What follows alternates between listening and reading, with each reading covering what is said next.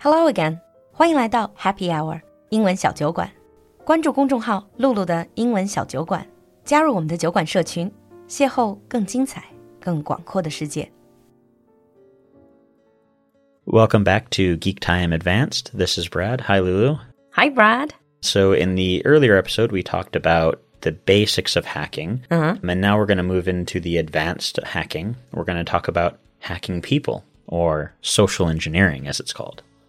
How do you hack people? Again, you're freaking me out. Are we in danger of being hacked? Not hacked as in like a computer. Oh, okay. Basically, what social engineering is all about is convincing people that you belong in a place or you basically playing on people's good nature.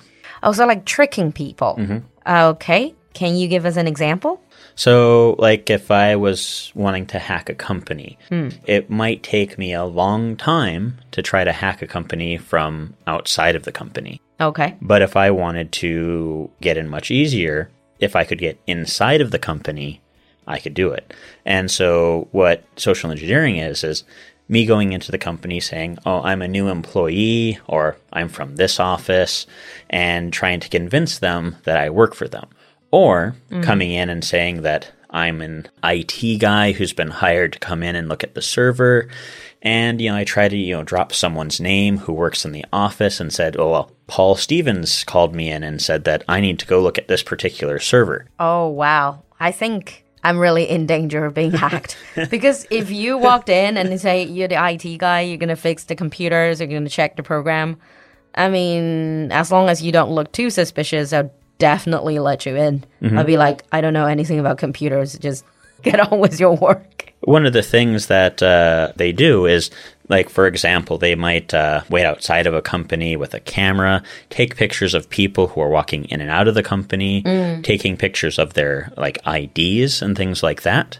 And so they can try to replicate a person's ID. Wow. Or if they know which IT company goes there, they can try to replicate their uniform or their IDs. And so it makes it even look even more professional. And all of these is just for the purpose of getting into the company so that they can install some programs or that they can sort of like hack into their system from within. Ah. But that is still company, right? That's Right. mostly company. What about our personal computers? How do we lead to the real method one? those are some different ways that people might go into a company hmm. and actually like break into a company. But if we want to like talk about like real hacking methods, we're talking about the actual technology and computers, hmm. there's some different ways that hackers typically would run. Hmm. And one of the first things that hackers need to do is get information about the company. And one of the things that they might do to get information about the company is things like dumpster diving. Dumpster diving. You mean the real dumpster diving? Going through their rubbish? Yep, go through the rubbish. Now, Wow. a company typically nowadays they don't throw away data as much. They'll actually like shred data Yeah. or send it out to another company for it to be destroyed. But in the past, it was fairly common for companies just to throw out paperwork into the trash. And so people would jump into the trash and actually rummage through it. You know, if you've ever seen the movie Hackers, the ori- mm. you know, like one of the original movies about hackers, you'll, there's a scene where they actually are dumpster diving. They're jumping into a dumpster to go through like paperwork. Sounds like a lot of hard work and dirty work as mm-hmm. well. Well, typically they wouldn't throw away like food. People who work for a company like Oh, that. true. It's they- like yeah. Mm-hmm. business uh, rubbish, that Right. sort of corporate rubbish.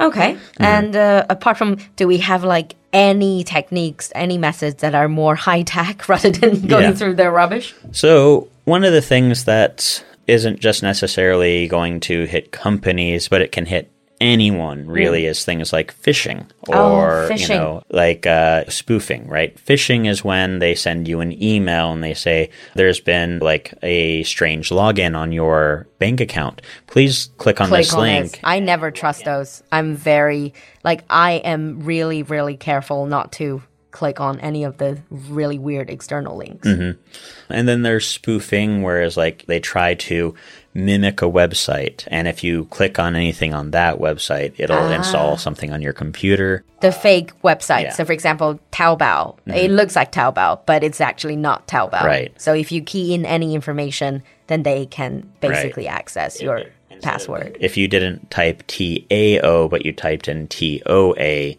you know, then it would be like maybe going to different websites.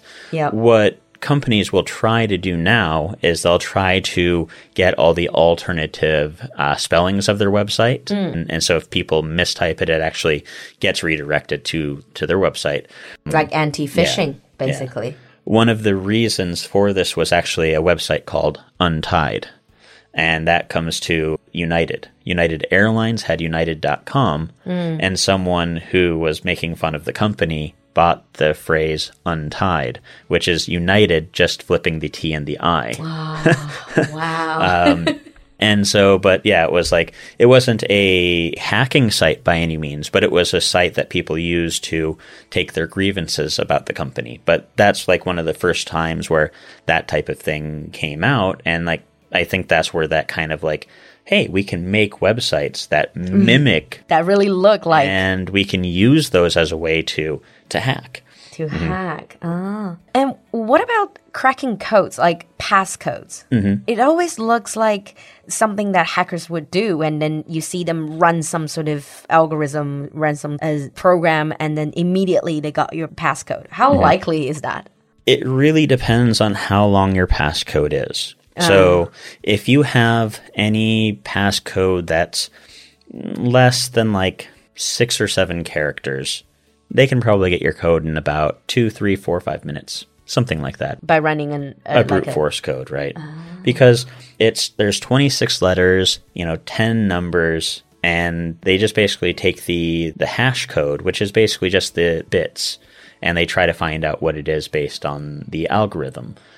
And if they do that, then it's it's easy. But the longer your passcode is, the longer it takes. They have to break it by brute force. And mm. so if you have a really long password that includes letters, numbers, mm. and special characters, it becomes much, much more difficult to break. And so the brute force method is something that could take months, depending upon how difficult your password is. They usually need to install like a program, I mean, or a plug-in at least. There's like um, if you in my cybersecurity program, we use a special operating system, which is a Linux-based operating system, mm. and within that, it comes with a lot of those types of programs already. so I that way, you don't have to do it yourself. But there's different ways you can do it. Right? You can buy like several computers. And you can tell each computer bank to run like different sets. I see. And so, if you know some information about the person, for example, like their family name, their birth date, their things like this, you can actually type that information into the search parameter and make it a little bit easier. So, if you know someone's dog's name is Max, for example, they might put that into their password. I see. And so they can put those keywords in. So the more information you get, the easier it is to crack Mm-hmm. Yeah. someone's passcode. Anything else? other than that, there's different things like bot networks where people will they'll basically hack a computer. They'll get into a computer and slave it, and they'll have that computer actually running processes for them. Oh, yes. I know Mm-hmm. bot network is what we call like zombie network. Yeah. In Chinese, we use the word zombie. Okay, so that is basically like a virus? They might use a virus to install the program on your computer. Mm. And some people do this for like Bitcoin mining and stuff like that, where mm. they make your computer run the process for the Bitcoin mining. But other hackers will use this as a way to build a network for different attacks or for brute force hacking. Mm. Mm-hmm. I see. All right, that's a lot of technicality. but if you base it on all these TV shows and movies and stories, it seems like some governments, especially like US government, mm-hmm. and you if they get hacked into by some really amazing hackers and they can't beat them, they can't beat these hackers, they will try to invite them to join the government. They mm. will recruit them. Is that an actual thing, or is that just in the movies?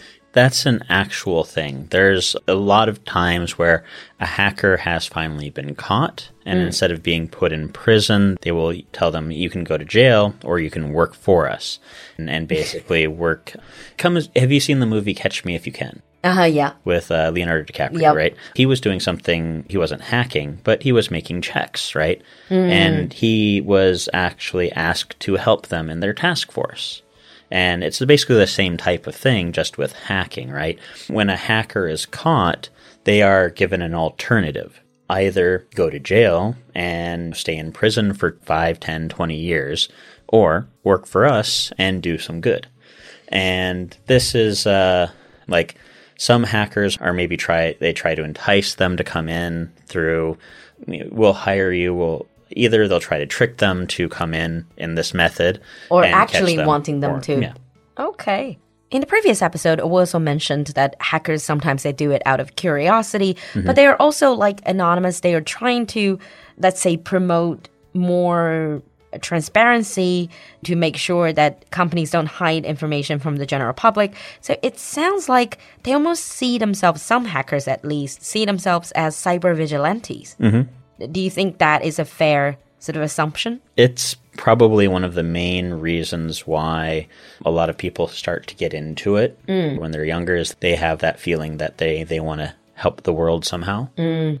They're the righteous one. But obviously, that means sometimes challenging authority, challenging mm-hmm. the government. So, would you actually say that hackers are in some way anarchists? They are in some way, they're definitely for a governing body of some sort, and you can see that when they come together. But it's for a government that's fair and just.